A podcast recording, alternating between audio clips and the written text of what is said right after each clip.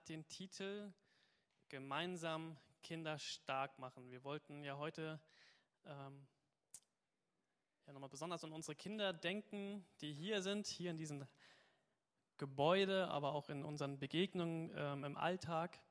Und ähm, ja, ich habe viel über unsere Kinder nachgedacht, auch jetzt äh, besonders in der letzten Woche. Und ähm, ich finde, es ist irgendwie so ein, so ein schöner Titel, gemeinsam Kinder stark machen. Und den kann man auch schön sagen. Und ihn mit Inhalt zu füllen, ist aber eine große Herausforderung, wie ich gemerkt habe. Äh, viele von unseren Kindern, und ich bin selbst Vater von einem Schulkind jetzt, ähm, stehen vor einem großartigen neuen Lebensabschnitt. Ja, sie dürfen in die Schule. Was für ein Privileg. Das sagen wir so als Erwachsene. Als pubertierender Junge dachte ich, halt den Mund, Papa. Aber wir wissen, dass das ein Privileg ist, in die Schule gehen zu dürfen. Bildung ist ein Privileg. In Ruhe in die Schule gehen zu dürfen, ist ein Privileg.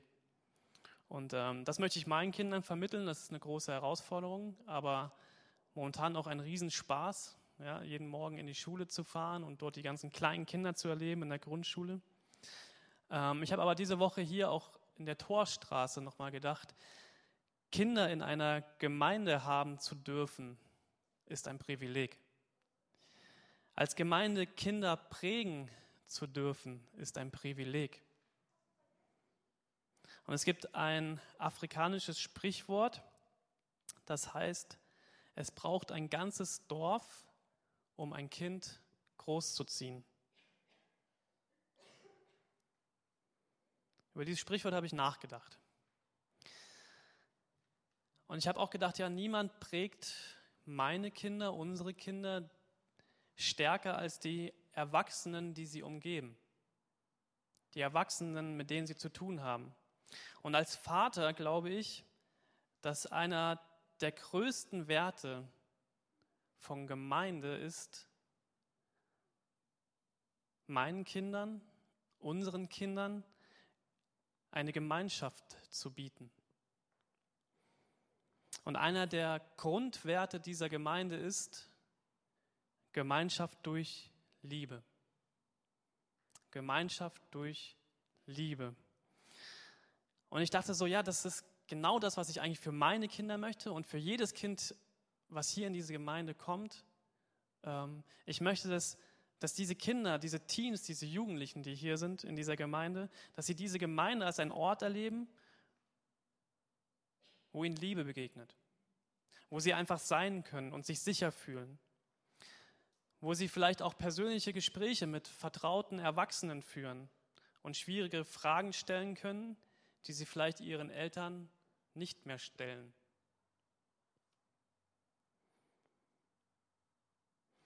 Wir leben in einer Kultur, hier in dieser Hansestadt Hamburg, ähm, wo ein Haushalt, ein Familienhaushalt durchschnittlich aus maximal vier Personen besteht. Vater, Mutter bzw. Eltern, manchmal auch Alleinerziehende und ein oder zwei Kinder. Nochmal dieses Sprichwort, es braucht ein ganzes Dorf, um ein Kind großzuziehen. Wir leben in einer Kultur, in der Gemeinschaft nicht automatisch da ist und gute Vorbilder nur sehr begrenzt vorhanden sind.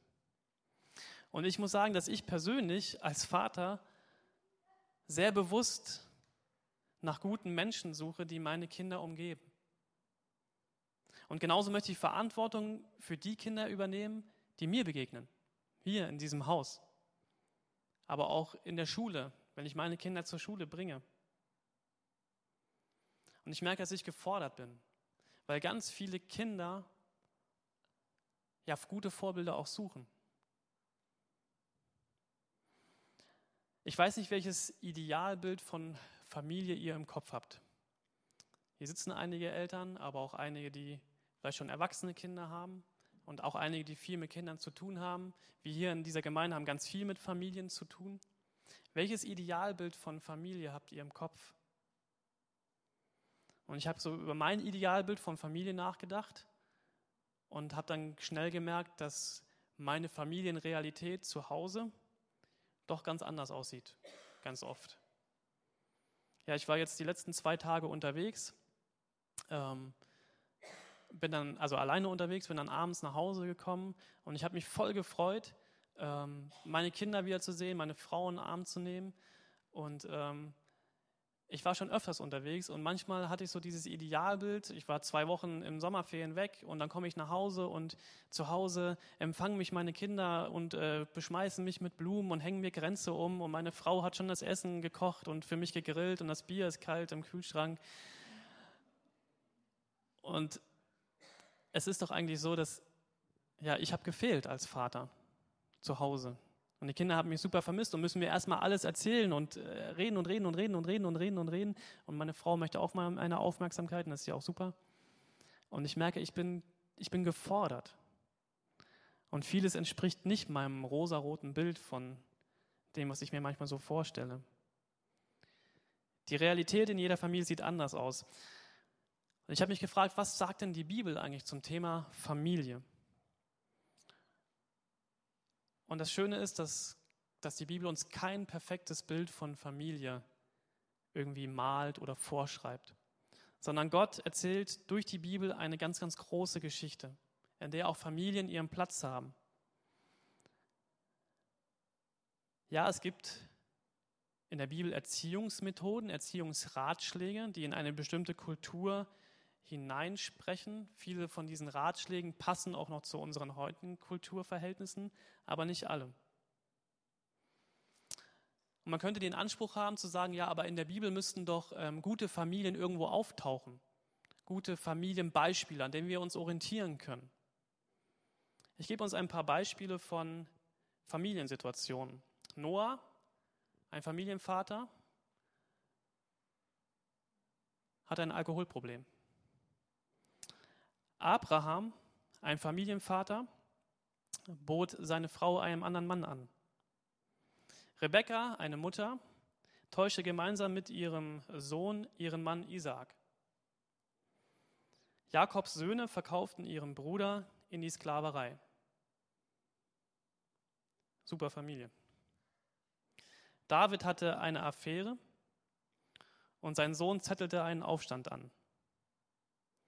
Und Eli verlor vollkommen die Kontrolle darüber, wie seine Söhne sich im Gottesdienst benahmen. Da muss ich an mich selbst denken. Ich habe noch nicht vollkommen die Kontrolle verloren, aber manchmal dachte ich so, ich habe ein anderes Bild davon. Ich wurde, ist auch egal. Was manchmal so seine, deine eigene Geduld strapaziert, weil die Kinder nicht deinem Bild entsprechen. Man könnte einwenden, ja, aber was ist jetzt mit Josef und Maria? Die haben Jesus erzogen, aus dem ist ja was geworden. Ja, kann man so sagen, aber es gibt eine Geschichte. Josef und Maria waren ein paar Tage unterwegs in Jerusalem und haben Jesus drei Tage lang im Tempel gelassen. Wenn einer von euch Eltern sein Kind heute hier lässt und ich nicht weiß, wo ihr seid, werde ich spätestens morgen das Jugendamt informieren. Keiner von euch lässt sein Kind drei Tage hier. Okay? Ich kann also nicht behaupten, dass die Bibel von guten Eltern erzählt. Ja, sie gibt Ratschläge. Und ja, Familie gehört irgendwie zu der biblischen Geschichte dazu. Und Gott schreibt, Gott schreibt Geschichte mit den Menschen. Und ganz viele von diesen Geschichten finden wir in der Bibel wieder und wir lesen diese Geschichten. Aber wie haben wir sie zu verstehen? Was will er uns durch diese Geschichten, auch durch diese Familien mitgeben? Und ähm, ich habe gedacht, ich nehme uns mal mit hinein in eine Geschichte. Weil ich diese Geschichte sehr wichtig finde, auch, ich finde, von dieser Geschichte können wir viel lernen, wie wir mit uns selbst, mit unserer nächsten Generation und auch mit unseren Kindern umgehen. Es ist eine sehr alte Geschichte. Und ähm, diese Geschichte finden wir im allerersten Teil der Bibel, in den ersten fünf Büchern Mose. Und das ist so, das geht um das Volk Israel. Das Volk Israel war Gottes ausgewähltes Volk. Und Gott wollte mit diesem Volk Israel eine besondere Geschichte schreiben. Und das Volk Israel hat in diesem Moment, wo die Geschichte, die ich euch erzählen möchte, beginnt, ähm, eine 40-jährige Wüstenwanderung hinter sich. Gott hatte diesem Volk versprochen, ich möchte euch in ein gelobtes Land führen. In einem Land, wo Milch und Honig fließen, wo es euch richtig gut geht. Und das möchte ich euch versprechen und ich möchte es euch geben. Und in diesem Moment, wo diese Geschichte beginnt, da steht dieses Volk Israel nach einer 40-jährigen Wüstenwanderung kurz davor, dieses Land einzunehmen, in Anspruch zu nehmen. Diese Grenze des gelobten Landes ist erreicht. Und sie sind fast am Ziel. Und niemand wusste so wirklich, was jetzt auf sie zukommt. Jeder wusste, es beginnt jetzt ein neuer Lebensabschnitt. Es beginnt jetzt etwas Neues. Wir sind jetzt da und es, es, es bricht jetzt an. Und sie wussten um dieses Versprechen, es wird uns in diesem Land sehr gut gehen. Wir werden dort viel bekommen. Viel Reichtum, viel Milch und Honig. Es wird uns richtig gut gehen dort. Und Mose, der dieses Volk durch diese Wüste geführt hat, der tut Folgendes. Mose versammelt das ganze Volk. Und in der Bibel steht das ganze Volk und das meint, er versammelt Senioren, Erwachsene, Verheiratete, Singles, Kinder, alle. Und er versammelt dieses ganze Volk, bevor sie jetzt in dieses gelobte Land gehen. Und er gibt ihnen nochmal die Grundwerte für ihr Leben mit. Er wiederholt in, in mehreren Kapiteln in der Bibel davor nochmal diese zehn Gebote, diese Werte, die Gott diesem Volk gegeben hat, die sie 40 Jahre davor schon mal bekommen hatten. Und er erinnert sie an all das, was, sie, was dieses Volk zusammen in diesen 40 Jahren zusammen mit ihrem Gott in der Wüste erlebt haben. Und dann sagt er folgende Worte. In 5. Mose Kapitel 6, die Verse 4 bis 12. Und er sagt, hört ihr Israeliten, der Herr, unser Gott, ist der einzige Herr. Ihr sollt den Herrn, euren Gott, von ganzem Herzen und von ganzer Seele und mit eurer ganzen Kraft lieben. Bewahrt die Gebote, die ich euch gegeben habe, in eurem Herzen. Schärft sie euren Kindern ein. Sprecht über sie, wenn ihr zu Hause oder unterwegs seid, wenn ihr euch hinlegt oder wenn ihr aufsteht. Bindet sie zur Erinnerung um eure Hand und tragt sie an eurer Stirn. Schreibt sie auf die Pfosten eurer Haustüren und auf eure Tore. Der Herr, euer Gott, wird euch schon bald in das Land bringen, das er euren Vätern Abraham, Isaak und Jakob mit einem Eid versprochen hat. Und darin sind viele große, reiche Städte, die ihr nicht erbaut habt, Häuser voller Waren, die ihr nicht gekauft habt, Zisternen, die ihr nicht gegraben habt und Weinberge und Olivenhaine, die ihr nicht gepflanzt habt. Wenn ihr euch also in dem Land satt essen könnt, dann vergesst den Herrn nicht, der euch aus der Sklaverei in Ägypten befreit hat. Mose formuliert hier eine Vision. Eine Vision, wie ein Leben in einem gelobten Land, in diesem neuen Lebensabschnitt funktionieren kann. Und er sagt den Satz, der die Grundlage für alles weitere bildet. Er sagt, hört ihr Israeliten, der Herr, euer Gott, ist euer Gott allein. Und er fängt an mit seiner Rede, indem er die Israeliten, dieses versammelte Volk, an die Grundlage, an die zentrale, Glauben, äh, an die zentrale Bedeutung ihres Glaubens erinnert. Er sagt, hört ihr Israeliten, hört das und vergesst es bitte nicht, wenn ihr jetzt losgeht in euer neues Leben. Hört zu und vergesst es nicht. Alles, was ich jetzt noch sagen werde und alles, was ich gesagt habe, hängt an einer entscheidenden Wahrheit, die alles andere überragt. Unser Gott ist Gott und es geht allein um ihn. Alles dreht sich in Wahrheit um Gott. Und wenn wir nicht bei Gott anfangen, enden wir irgendwo anders, aber nicht am Ziel. Nicht da, wo Gott uns das versprochen hat. Mose scheint hier ausdrücken zu wollen, dass es keinerlei Bedeutung hat, was wir alles wissen und alles haben, solange wir nicht wissen, was wirklich von Bedeutung ist.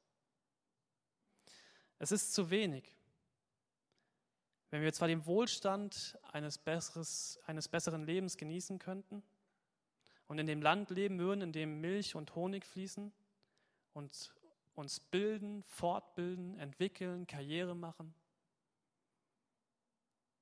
aber niemals Gott wirklich kennenlernen und vergessen, wer er ist. Lasst euch nicht ablenken, vergesst nicht, wer euer Gott ist. Vergesst nicht, wem ihr das alles zu verdanken habt. Bewahrt die Gebote, die ich euch gegeben habe, in euren Herzen. Schärft sie euren Kindern ein. Sprecht über sie, wenn ihr zu Hause oder unterwegs seid, wenn ihr euch hinlegt oder wenn ihr aufsteht. Liebe Erwachsenen, worauf kommt es wirklich an in unserem Leben? Was ist wichtig? Was geben wir unseren Kindern, der nachfolgenden Generation mit? Was hinterlassen wir ihnen, wir als Gemeinde? Du als einzelner Erwachsener, der diesen Kindern auch tagtäglich begegnet, dieser Generation tagtäglich begegnet. Die meisten von uns werden unseren Kindern kein großes Erbe hinterlassen. Vielleicht ein schönes Gemeindehaus. Aber jeder von uns hinterlässt ein persönliches Vermächtnis. Was sind die Grundwerte meines Lebens? Was sollen die Menschen um mich herum für gelebte Werte von mir erlebt haben? Der ganze Überfluss um mich herum, der lenkt mich oft von dem ab, was wirklich zählt. Und ich bin so oft damit beschäftigt, ein Erbe für meine Kinder, ans, für meine Kinder anzuhäufen, dass ich oft vergesse, wie wichtig es ist, ein Vermächtnis zu hinterlassen. Was meine ich damit? Manchmal muss ich mich selbst daran erinnern, dass alles, was ich an meine Kinder weitergebe, materiell, dass alles, was ich an meinen Kindern tue, nicht so wichtig ist wie das, was ich in ihnen hinterlasse.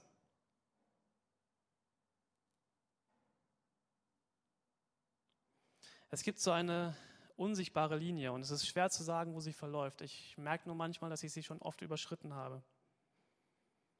In meinem Wunsch, meine Kinder glücklich zu machen, habe ich oft das übersehen, was sie wirklich lebendig macht. Gott.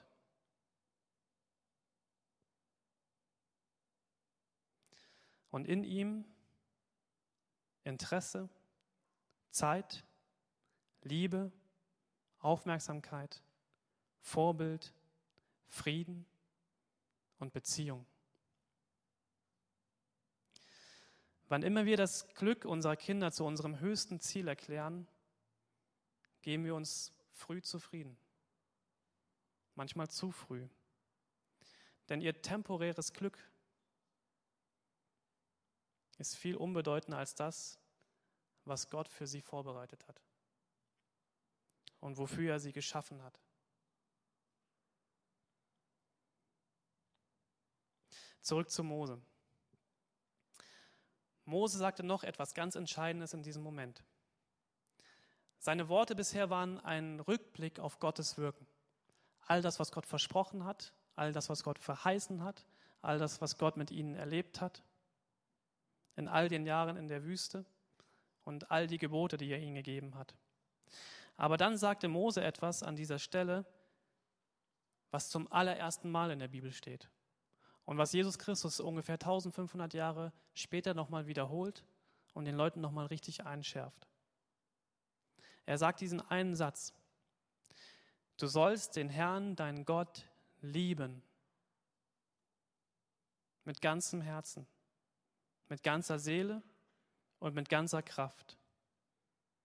Gott gab Mose das Gesetz für sein Volk, einen Bundesschluss. Und er macht diesem Volk Israel und darüber hinaus uns allen heutzutage ein Versprechen. Ein Versprechen, das ein religiöses System von einer Glaubensbeziehung unterscheidet. Gott verspricht, dass er über Tausende von Generationen hinweg denen seine Liebe zeigen wird, die ihn lieben und sich an seine Gebote halten. Diese, dieser kleine Satz, der stellt einen entscheidenden Bezug her zwischen Liebe und Gehorsam. Nur eins trennt einen lebendigen Glauben von einer formelhaften Rechtgläubigkeit. Ein Wort, ein Lebenskonzept, eine beherrschende Macht. Liebe. Es gibt etwas Wichtigeres als all die Regeln. Wenn wir als Gemeinde, wenn wir als Erwachsene, wenn wir als Eltern, wenn wir als diejenigen, die etwas mit Kindern zu tun haben, mit einer nächsten Generation, wenn wir in der nächsten Generation ein Vermächtnis hinterlassen wollen, wird das nur anhand von bedeutungsvollen Beziehungen funktionieren. Wer Regeln, Anweisungen, Wahrheiten ohne einer echten, liebenden Beziehung vermitteln will, baut nur eine leere Religion, die keine Frucht bringen wird, die zur Unterdrückung von Menschen führt oder Rebellion hervorruft. Mose fasste den gesamten Glauben seines Volkes zusammen und führt ihn auf die Liebe Gottes zurück. Und mit diesem Grundprinzip der Liebe Gottes schickt er sein Volk, dieses Volk Gottes, in das gelobte Land, in ein neues Abenteuer, in einen neuen Lebensabschnitt für viele Generationen, in einen neuen Abschnitt der Geschichte Gottes mit den Menschen. Was wäre, wenn ich sagen würde, dass Gott gerade dabei ist, jetzt und hier und heute, diese Geschichte weiterzuschreiben? Mit dieser Gemeinde, mit uns als Menschen, mit unseren Kindern, die jetzt zum Teil in die erste Klasse gehen. Was wäre, wenn ich sagen würde, dass, dass Gott jetzt gerade dabei ist, durch uns eine Geschichte von Heilung, und Rettung zu erzählen. Egal wie es in meiner Familie, wie es in deiner Familie gerade aussieht. Oder wie begrenzt wir in unseren Fähigkeiten sind. Du kannst Gott in deinem Herzen wirken lassen. Damit unsere Kinder, die nächste Generation, Gottes Gnade und Güte, seine Liebe und seinen Frieden aus allernächster, aus allernächster Nähe erleben.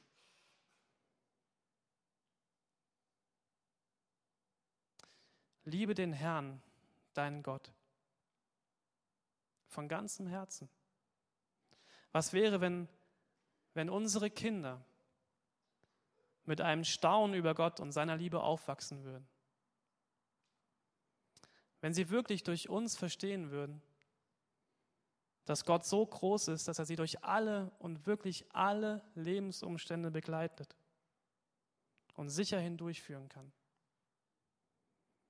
Und noch mehr, dass sie Teil von Gottes Geschichte sind und eine Leidenschaft dafür entwickeln, das zu tun, was Jesus auf dieser Erde tat. Und dass sie in diesem Jesus Christus Wahrheit, Sinn und Frieden finden. Das bedeutet, Kinder gemeinsam stark zu machen für dieses Leben. Für dieses Leben, für unseren Gott, ihm zur Ehre. Durch seine Liebe. Nichts ist wichtiger. Amen.